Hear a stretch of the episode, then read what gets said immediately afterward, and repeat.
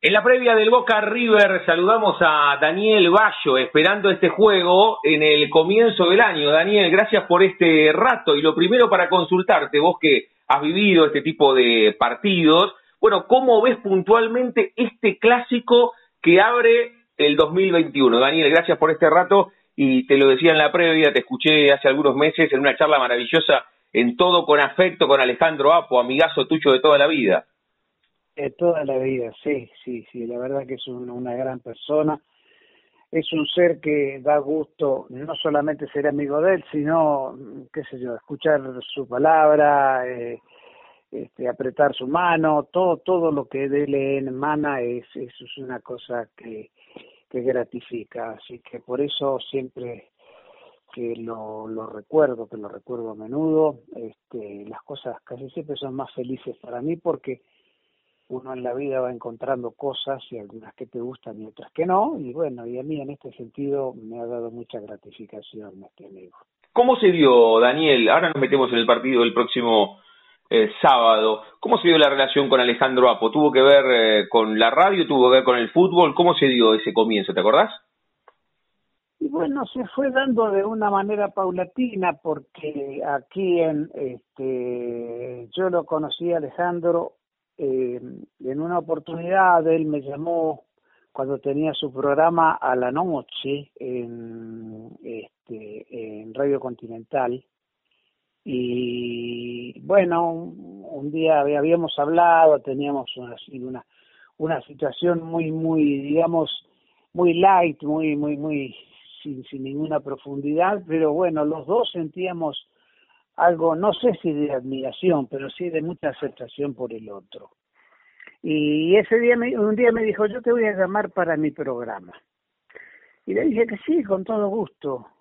Bueno, y me llamó para el programa que estaba pactado más o menos una charla de unos 20 minutos, duró una hora y pico, y recordamos un montón de cosas. Él es una Biblia, porque él realmente conoce hasta los últimos detalles del fútbol, ¿no?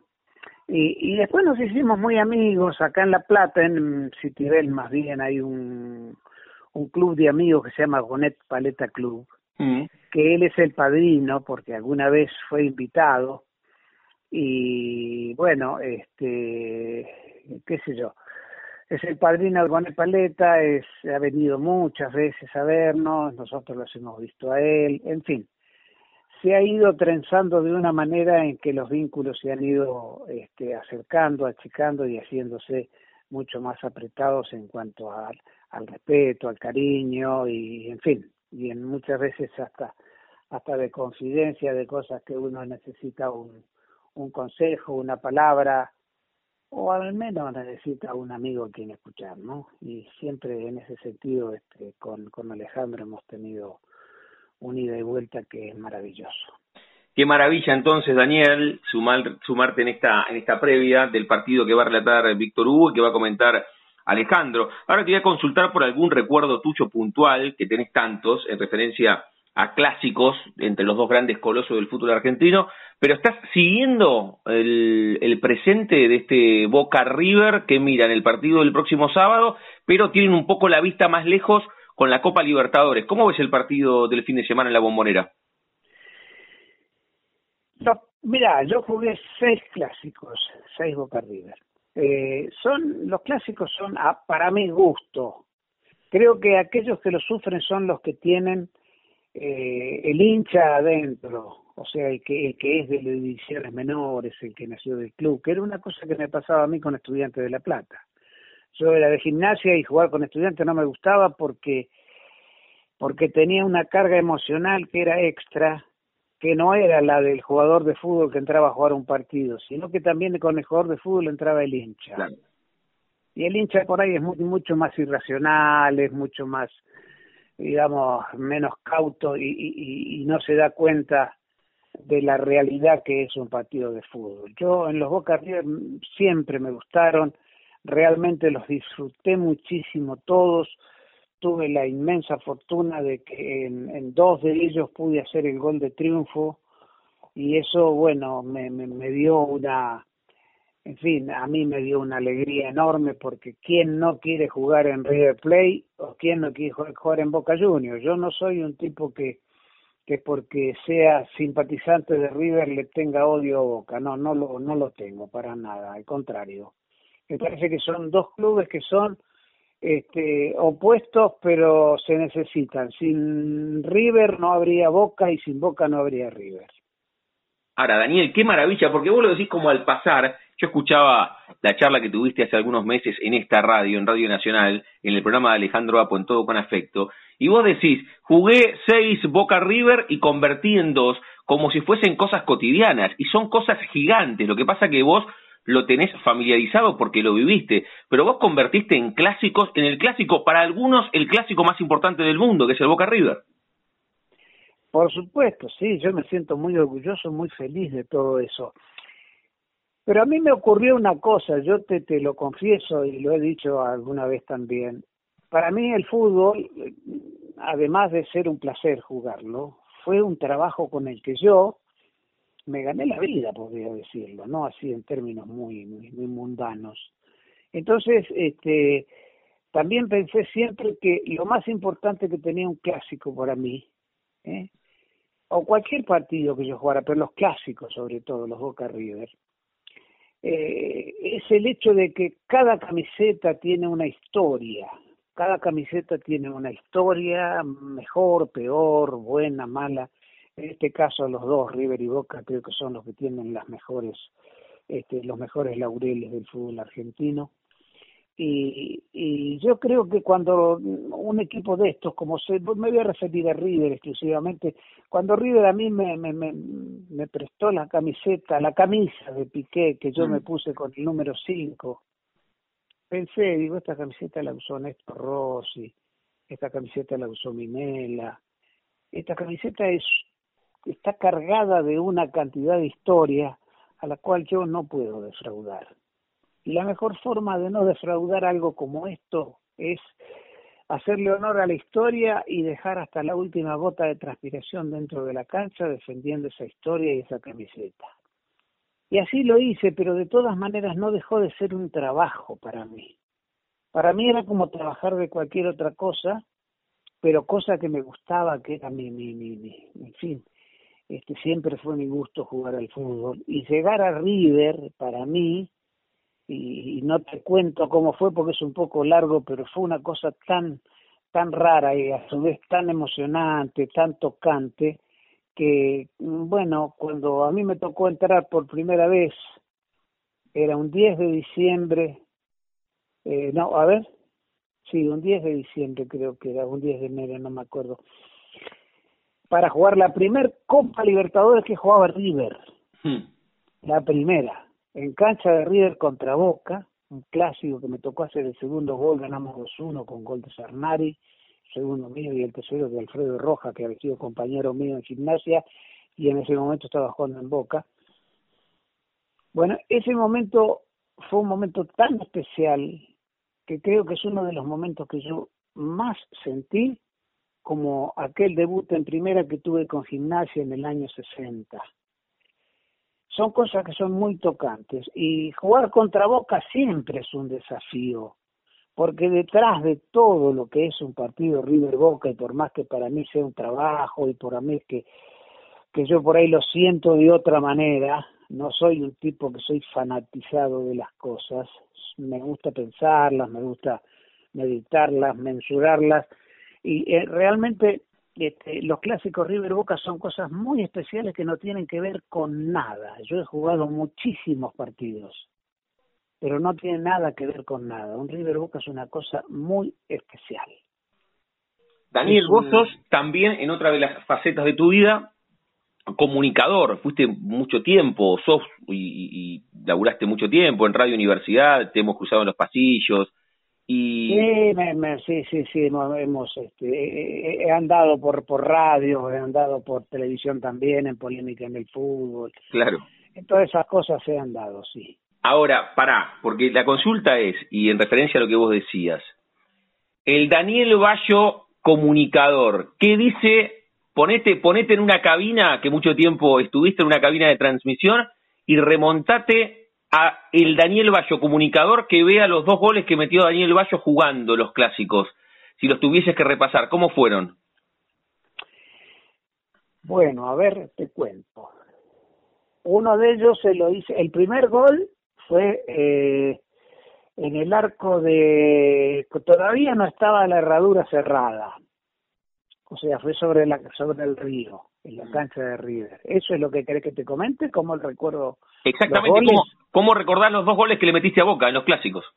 Correcto, bueno, eh, en ese momento eh, fue una, una jugada que se inició por derecha y mm, un centro que en definitiva fue pasado, fue largo. Yo venía acompañando a mis delanteros y el centro fue largo. Entonces, este Prospiti, que estaba volcado sobre el segundo poste, siguió la trayectoria de la pelota y antes de que saliera me vio a mí que yo entraba por el medio del área y me la bajó de cabeza.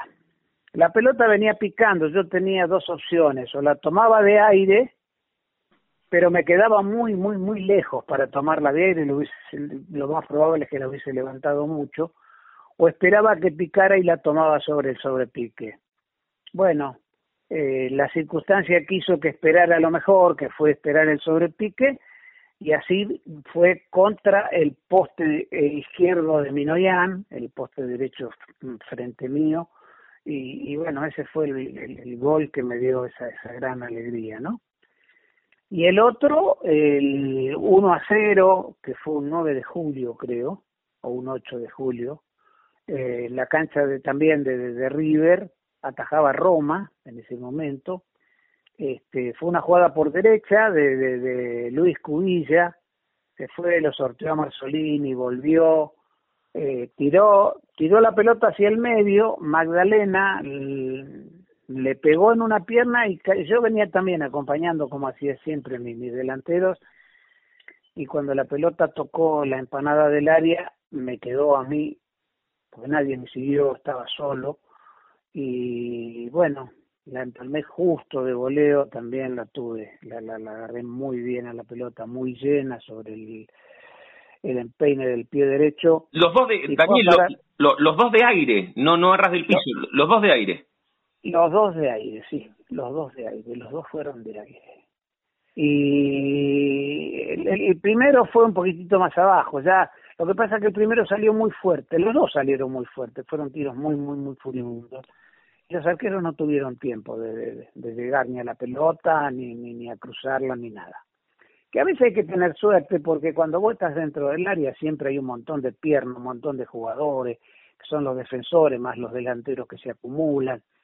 Y a veces es difícil ponerla, pero yo en estas circunstancias tuve la posibilidad de encontrar los dos huecos eh, que yo los vi lo, lo, los, y los aproveché y también tengo que aceptar, porque es, es, de ley aceptarlo, que uno cuando patea al arco, patea a un lugar. Mm.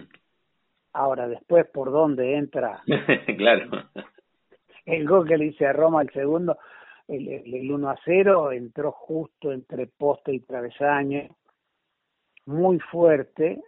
Roma se tiró, pero no, no llegó, y, él, y Minoyan tampoco llegó, ninguno de los dos. Así que en esto también hay que ponerle un poquitito de, de, buena fortuna, ¿no es cierto? De, tener la suerte de, que la pelota uno haya elegido el lugar, pero que vaya al lugar donde para el otro es inalcanzable. Qué, qué bárbaro, qué bárbaro, Daniel. A ver, en este recorrido que hiciste, fuiste nombrando algunos justamente apellidos ilustres de la historia de Boca, de River y por ende de la historia del fútbol argentino. Te lo decía en la previa, y va a ser difícil por la vastísima cantidad de nombres, Daniel, que tiene la historia de Boca y River. ¿Te animás a, que a, que armemos un once ideal de toda la historia, eh?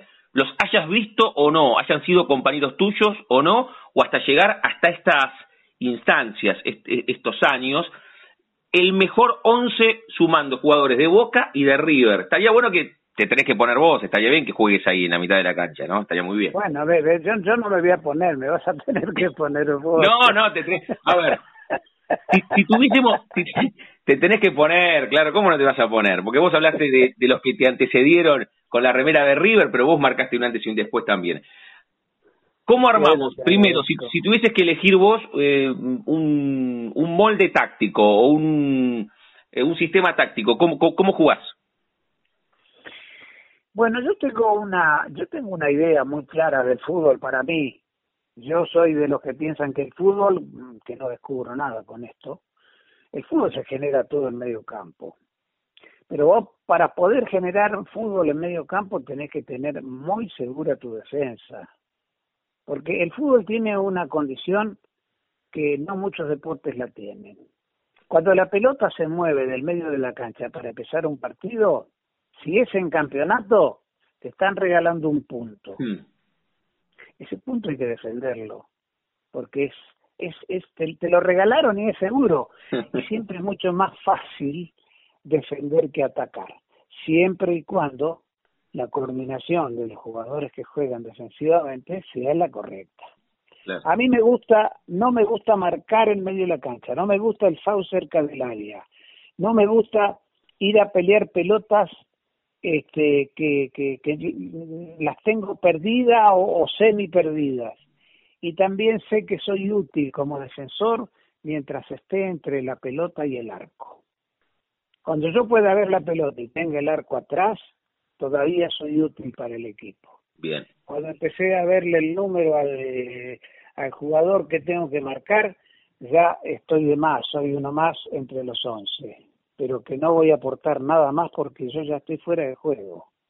Entonces, esos son conceptos que a mí me los inculcaron los técnicos que a mí me enseñaron mucho, que fueron Enrique Fernández, que fue Adolfo Pedernera y que fue Renato Cesarini, y también Néstor Rossi que hizo lo suyo conmigo. Entonces, primero, a mí no me gusta rifar el fútbol. El fútbol cuando uno lo tiene es cuando decide el juego. Cuando lo tiene el contrario, lo importante es recuperarla. Para recuperarla, yo creo que la única, la forma más fácil de quitarla es quitarle espacio al contrario, no dejar que tenga la libertad de acción y de desarrollar lo que sabe en su juego. ¿Cómo se hace eso? Bueno, eso se hace simplemente aprendiendo a retroceder bien y no apurarse con una mague simplemente para que el contrario decida qué es lo que va a hacer con la pelota, jugar bastante con el cuerpo, ponérselo delante, molestar, pero siempre esperar, no ir a buscar la pelota, porque con un movimiento, con una mague, el contrario te saca de posición, te pasa y ya te repito lo anterior, le entras a ver el número. Yo recuerdo una vez que Roberto Perfumo, me contaba Roberto, eh, que estaba en un programa con Víctor Hugo justamente. Hablemos de fútbol, es bien, claro. Claro, Víctor Hugo le dijo, hoy viene Bocini. Entonces le dijo al aire, ¿no? Y, y, y, Roberto le dijo, ay, qué suerte, por fin le voy a ver la cara. ¿Cómo dice Víctor Hugo? Sí, dice, porque a este siempre le vi el número. Qué barro. Porque nunca, nunca lo pude, nunca pude quitarle la pelota, siempre me pasó.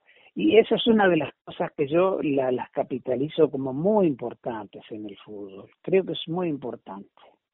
Que, que, que uno sepa esperar, sepa ocupar los espacios.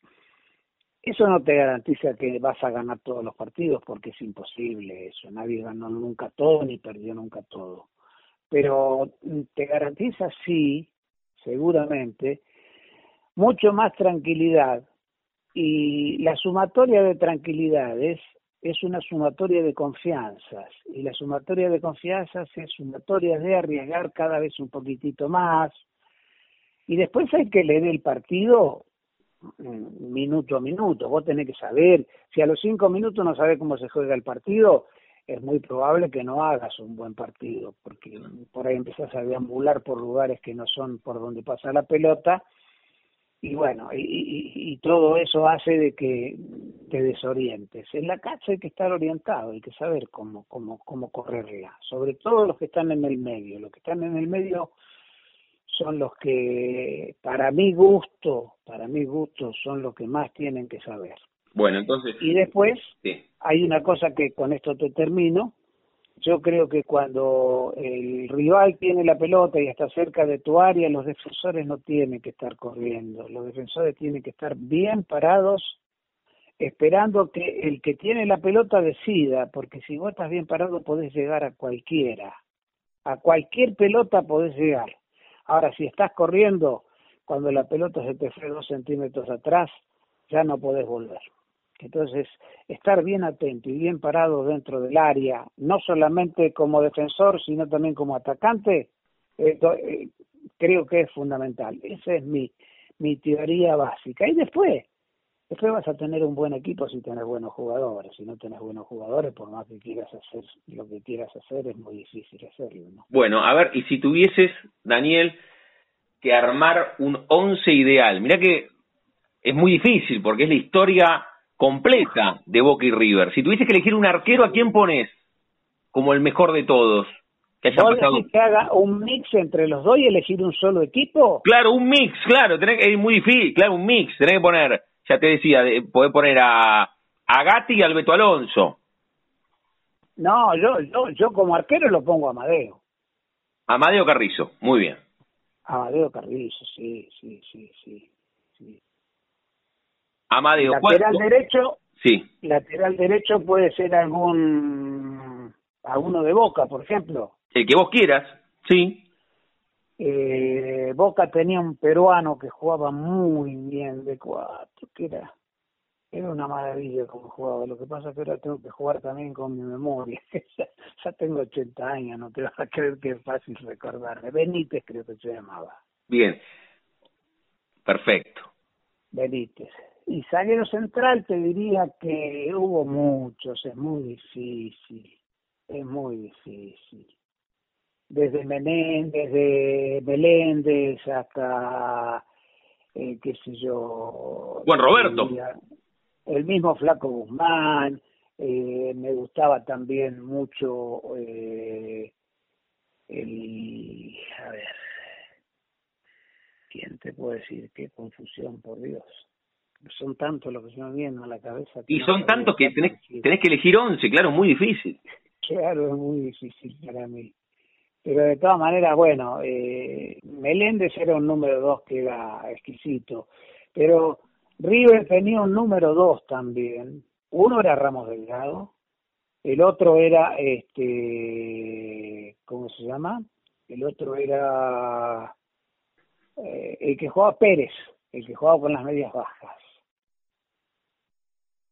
Bien. ¿Lo recordás a ese? No, no lo recuerdo. ¿En qué, en, qué, en qué década fue esa? Y eso debe haber sido 10 años antes que yo. Claro. Jugaban, jugaban Pérez y Bairo, mirá. Bien. O sea que pusiste, repasa entonces, ¿a quién pusiste en el arco? Amadeo. Amadeo Carrizo, Benítez en la derecha, adentro dijiste Meléndez. Ponelo a Pérez, así voy, voy, voy poniendo uno y uno. Uno y uno. Pérez. Pérez y Orlando. Bien. ¿Y, me, nos, falta uno por izquierda? Me falta el marcador lateral, que podría ser Marzolini, o podría, no, a Marzolini no lo ponga, ponerlo a, a ¿cómo se llama?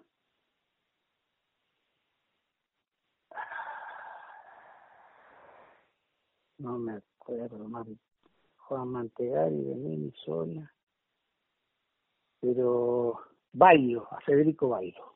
Muy bien, muy bien. Ahí tenemos la línea de fondo. En la mitad de la cancha que dijiste que es tan importante, ¿a quiénes pones? Y en la mitad de la cancha yo pondría, a ver, pondría a... Y pondría como cinco, no sé, pondría yo. Pero te lo, te lo dije hace un rato, tenés que jugar vos, tiene que jugar Daniel Valle en este equipo, ¿cómo no va a jugar? Bueno, pero aclarar de que me pongo yo porque que va a quedar muy mal que me ponga yo. No, porque es la, siempre siempre la idea, claro, con el que hablamos, Daniel tiene que ponerse. Te pones vos de cinco y, y, a los costados, a los costados tuyos para que corran. Poneme de cinco a mí y poner perdón a todos los demás cinco que fueron mucho mejores que yo. Para, y a, los costados tuyos de quiénes ponemos? A los costados. a la derecha, a la derecha tengo que ponerlo a Sarnari sin ninguna duda, ¿no? Este, y, y, a la izquierda, bueno, a ver, a la izquierda podría ser, a la izquierda podría ser, a la izquierda podría ser. Orlando ya lo puse, ¿no? Sí. Lo pusiste atrás, sí. Claro, sí, de seis, sí, sí. Y de volante podría ser. Me lo puedes poner ahí. No, no, no, no quiero, no quiero meterme no, no, en tu equipo. No, tirame, dame, dale. Y lo podés, lo podés poner a Maradona también ahí al lado tuyo, si querés. Ah, bueno, pero si ya puedo elegir a Maradona sería un... Claro, puedes elegir, puedes elegir a los que vos quieras de la historia, puedes ponerlo al lado tuyo, ¿sabés los pases que claro? Sí, sí, ponerlo al Diego, ponerlo al Diego. El Diego es, Diego es una maravilla, una cosa incomparable. Este, y después delante, bueno. Nos quedan eh, tres, tres, tres, tres lugares.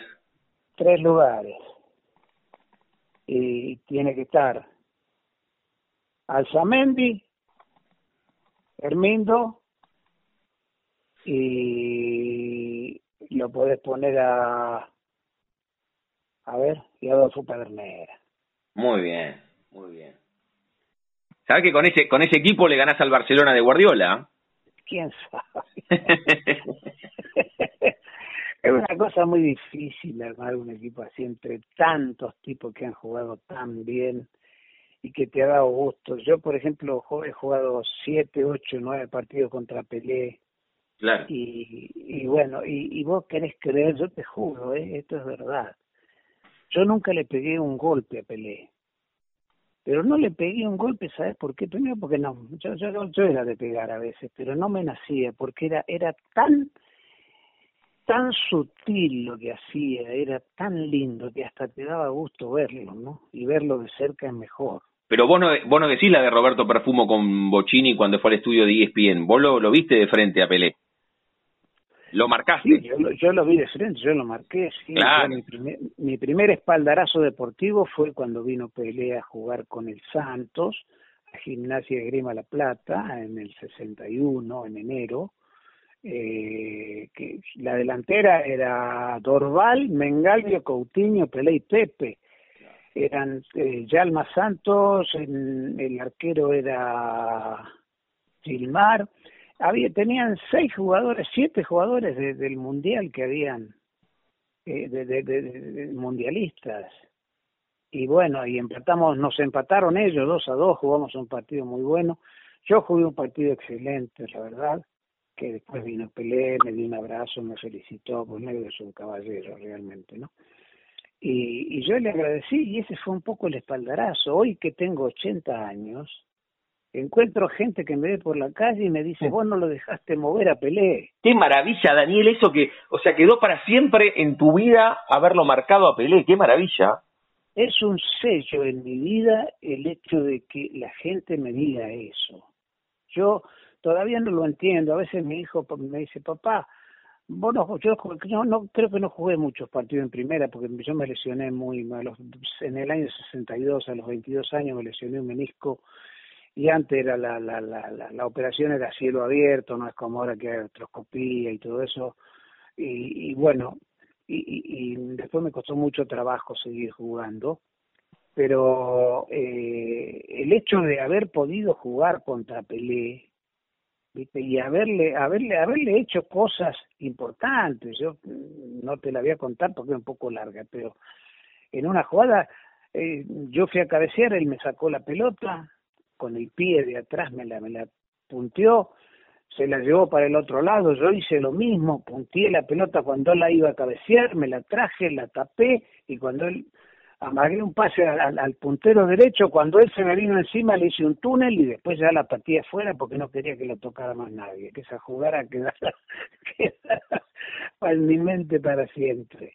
Qué bárbaro. Y, bueno, son, son esas cosas que te pasan en la vida, ¿viste? Y después tenés las otras, que son las frustraciones, que son las cosas que te pasan que no te gustan en el fútbol, como cuando Este, es una cosa triste, pero bueno, lamentablemente eh, en el en el partido que jugamos en Chile contra Peñarol, que yo en el segundo tiempo tendría, tendría que haber entrado yo, porque era, era lo, que todo el mundo decía, que, que el que tenía que haber entrado era Bayo, pero otra vez me hicieron un reportaje y le digo, bueno, está bien, entró a la Leana.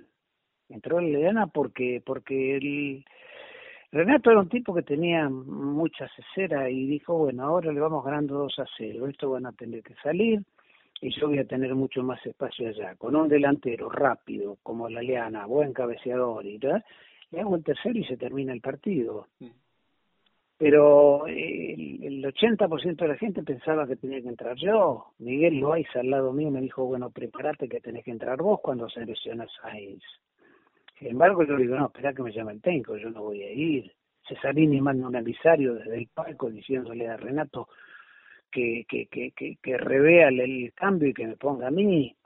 No llega porque se hace el cambio antes de que el tipo llegue. Y todas esas cosas son, son el backstage del fútbol que la gente desconoce, que la gente cree. Hay uno el otro día me dice, Bayo no quiso entrar a Rubo. Pero ¿cómo se jugar un partido que River va ganando 2 a 0 por la final de la Copa Libertadores? ¿Te das cuenta? son tonterías, pero son cosas que a veces amargan. Y esa fue una amargura, una amargura grande en mi vida, porque eh, yo River merecía todas luces, ese campeonato lo merecía porque se lo había ganado con todas las de la ley y además eh, Liberty que conmigo fue un caballero se portó pero que sea como un señor y me llevó a River cuando yo me iba yo cuando yo iba a dejar el fútbol él me llevó a mm. River entonces este a partir de ahí él nunca pudo ganar un campeonato con River Liberty. Le agarró la, la, la, sequía de los 18 años de River, de no campeón. Y ese partido estaba ganado. Mm. Ese partido estaba ganado en todos los sitios. Y, y, bueno, y, y, me quedé afuera. Y, y también lo respeto a Renato porque hizo el cambio que él creía, por el que tenía en la cabeza, y bueno, yo me perjudiqué porque no entré, pero ¿y quién podía asegurar que si entraba Bayo el partido se ganaba? El otro día, Daniel, escuché la frase de Renato Cesarini, a ver si la dijo alguna vez en algún entrenamiento y vos la recordás, me pareció una maravilla de estas cuestiones que, que uno de ver tanto fútbol a veces no, o, tal vez me pueda sumar otra frase maravillosa de, de Renato, eh, que era cuanto más cerca del arquero estás, más lejos del gol. Viste que algunos delanteros se acercan tanto que, que le dan la chance al arquero de achicarles el arco. Cuanto más cerca del arquero estás, más lejos del gol. Me pareció de una simpleza, pero de una maravilla grandiosa. Y es verdad, porque el arquero con un paso adelante tapa mucho el arco. Cuando eh, también hay una cosa que es importante, en, entre eso que dice Renato, que también me lo decía a mí, pero me enseñaba cosas. Él me decía, Daniel, antes de shotear usted, antes de patear, haga una mague de shot. En un paso usted haga que va a patear, pero no patee. Patee en el segundo, porque cuando usted amaga patear, el arquero tiene que jugarse, porque si no después no llega. Entonces, si usted amaga, él se va a mover. Y si usted mira, se va a dar cuenta que tiene un, un espacio en el arco que no está cubierto y al cual el arquero no puede llegar. Y vos escuchabas todas esas cosas y decías, bueno, ¿por qué uno empieza a creer en un técnico cuando lo que el técnico te dice, después vos lo llevas a la práctica en la cancha y te da mucho resultado? Claro. Entonces ahí empezás a creer, si este tipo sabe, y me está enseñando cosas que no tengo necesidad de aprenderlas solo. Eh, así que, viste, yo estoy totalmente de acuerdo, a mí me lo ha dicho eso, sí, porque él me dice, me decía siempre, Daniel, no se vaya, hmm. no se meta dentro del área para patear. Usted tiene, este es un jugador que patea muy bien, pero patea bien de afuera del área. Tómese cinco metros de la línea de área grande, hmm. siete si quiere, y de ahí pateé, porque usted tiene el panorama de la visión de qué parte del arco entre los jugadores de defensa y puede poner la pelota. Y me pasó contra Roma eso. Claro, Yo cuando me llega la pelota miro y veo el hueco entre, entre Simeone y el arquero. Y yo pateo justo ahí, en, en ese hueco, pateé para el arco. Bueno, salió allá arriba, fue un golazo. Que tengo la, la fortuna de que alguien me haya hecho llegar, eh, digamos, el relato de ese gol de Fioravanti. Por Fioravanti, mira vos qué maravilla, y lo tenés. Y lo tengo grabado, sí, tengo grabado también el, el, el, digamos, eh, eh, la acción también la tengo grabada en, por supuesto, en, jugada, ¿no? ¿Y en qué lo tenés? ¿En un, en un CD, en, un, en una computadora? ¿Dónde lo tenés eso? No, mi hijo me hizo, me hizo, mi hijo me hizo una, me hizo una página. Ah, lo voy a buscar. Está, en la página. Y debe estar, sí, sí debe estar, tiene que estar. Mi hijo me hizo una página, pero no sabe la repercusión que tuvo eso. Yo nunca en mi vida pensé que todo eso, que la gente había visto tantas cosas mías, nunca lo pensé en mi vida, te lo juro, ¿eh? Es verdad. Bueno, y yo tampoco nunca, nunca me consideré un jugador de élite, siempre me consideré un tipo de, un jugador que, que sí tenía mi característica personal para jugar, pero este, nunca estuve a la altura de los grandes, ¿viste? Jamás estuve a la altura de los grandes. Yo era en el comienzo, ¿no? Lo, que, como en la, en, la vida y en el fútbol fuiste un laburante. Siempre fui un trabajador, sí. Yo siempre traté de ser solidario dentro de la cancha, trabajé mucho, yo corría mucho. Pero en gimnasia sí, en gimnasia jugué un año 61 que fue brillante, fue brillante. Pero después que yo me lesioné la rodilla, ya el Bayo de, el Dariel Bayo de, del 60, 61 ya no fue el mismo. La verdad es que fue así. Claro. Y bueno, pero son las cosas que la vida te propone. Hola. Sí, perfecto, te escucho. Yo siempre digo, hay una frase de Ortega y Gasset que dice, yo soy yo y mis circunstancias. Y eh, es muy es muy certera esa frase porque las circunstancias son las que marcan la vida de cualquier persona en cualquier momento y de cualquier forma que se te presente la vida. ¿Eh? De acuerdo a las circunstancias las cosas se resuelven. Un individuo cuando tiene un problema toma una decisión. Lo que tiene que saber es si con esa decisión borra el problema que tenía o crea otro que empeora lo que tenía antes. Entonces yo creo mucho en las circunstancias de la vida. Y la, la mente, ¿eh? la mente también es muy importante porque vos tenés que tener mente fuerte para afrontar cosas con naturalidad. No, no, no tiene que ser nada, tiene que ser extraordinario. Y mucho menos en el fútbol, porque el contrario es exactamente igual que vos. Tiene dos piernas, una cabeza, un cuerpo, dos pies, los dos brazos, hay que ver qué es lo que tiene adentro para pensar y cómo lo resuelve después dentro de la cancha. Daniel, antes de, agradecerte por no este... No sé si te estoy aburriendo. No, todo, lo contrario, todo lo contrario. Agradecerte muchísimo por, por este rato, por haber participado en esta previa. Le va a encantar, se va a enterar y, después hablarás con él, con, con tu amigo Alejandro Apo. Pero en algún momento lo dijiste y hasta lo pusimos en el once ideal cuando dijiste, bueno, si lo puedo poner a, a Maradona y lo pusiste en el once ideal en este juego que, que hago en la previa. Eh, ¿qué, ¿Qué te generó? Porque vos lo marcaste hace un rato, marcaste una gran diferencia entre el Boca River y entre Gimnasia y Estudiantes, porque vos entrabas como hincha también. ¿Qué te generó todo este tiempo, este año y pico de, Diego eh, en Gimnasia? Como hace un rato hablaste de Pelé que lo enfrentaste, pero desde lo simbólico, vos como futbolista, ustedes son futbolistas toda la vida, ¿Qué, sentiste en todo este tiempo de verlo a Diego en, gimnasia y todo lo que se generó? Bueno, Diego, Diego lo que generó durante toda su vida fue un, magnetismo muy importante este, con respecto a, la gente, ¿no? A la, la, adhesión de la gente. Yo me quedé realmente asombrado, azorado de ver los homenajes que le hicieron en Nápoles que fueron realmente una cosa que Yo no creo que haya un ser en el mundo que pueda despertar lo que despertó Maradona, lamentablemente cuando se fue, cuando tuvo que, partir de esta tierra.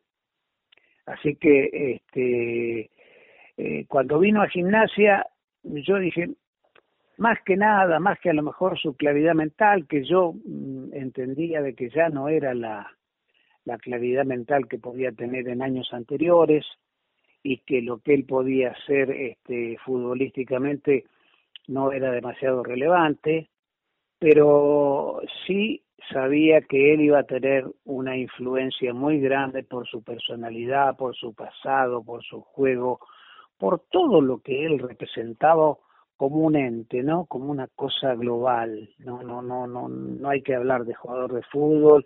Yo jamás hablé o pensé de Maradona de su vida personal porque él no eligió ser ejemplo de nadie. Él en la cancha hizo todo lo que podía hacer y fue el mejor. Fuera de la cancha era su vida y cada ser humano tiene derecho a hacer la vida que a uno le gusta y nadie tiene derecho a criticarlo. Así que para mí la, la, elección de Maradona en gimnasia fue un gran acierto por la influencia que le creó al equipo y porque trajo jugadores que solamente Maradona los podía traer. Por ejemplo, Goltz, que es un excelente zaguero, lo trajo Maradona, al arquero también lo trajo Maradona. Y, bueno, pero si yo voy y le digo, Golds, mire, Daniel Bayo soy yo, si yo soy el técnico de gimnasia, quiere venir a gimnasia, y seguramente me va a cortar, ¿no? Va a decir, no, mire, no. Pero si te llama Maradona es otra historia. Entonces creo que eso es lo que Maradona tuvo. Maradona fue un ente que, que, que, que tuvo una, una repercusión única y mundial yo no creo que haya nadie que pueda hacer lo que hizo Maradona, y te lo digo con, con, con, absoluta certeza, eh, de corazón, te lo comento. Daniel, agradecerte muchísimo por este rato, que no fue un rato de, charla futbolera, sino de, charla de la vida, que es lo más importante, cuando recién hablaba de, de la vida y las circunstancias, y me pareció también una, una gran reflexión. Te mando un abrazo enorme y bueno, seguimos en contacto, podemos charlar de nuevo en Radio Universidad o en algunos otros espacios sobre el fútbol y lo que fue tu, tu recorrido y ahí nos vamos a meter también en la página para escuchar ese, ese relato de Fioravanti. Lo quiero escuchar ahora del gol que le metiste a Antonio Roma en el estadio de River. Bueno, yo te agradezco mucho, ha sido muy amable, eh, agradezco a toda la gente, a toda la audiencia también, le mando un abrazo y un saludo a toda la gente de, Nación, de Radio Nacional. Y también este, Alejandro Apo, mandarle un abrazo y también a, Víctor Hugo, que por quien tengo un gran respeto. Abrazo y felicidades, Daniel. El mejor cierre del 2020 y lo mejor en el 2021. Lo mismo para todos ustedes, con todo cariño en mi corazón. Un abrazo. Abrazo.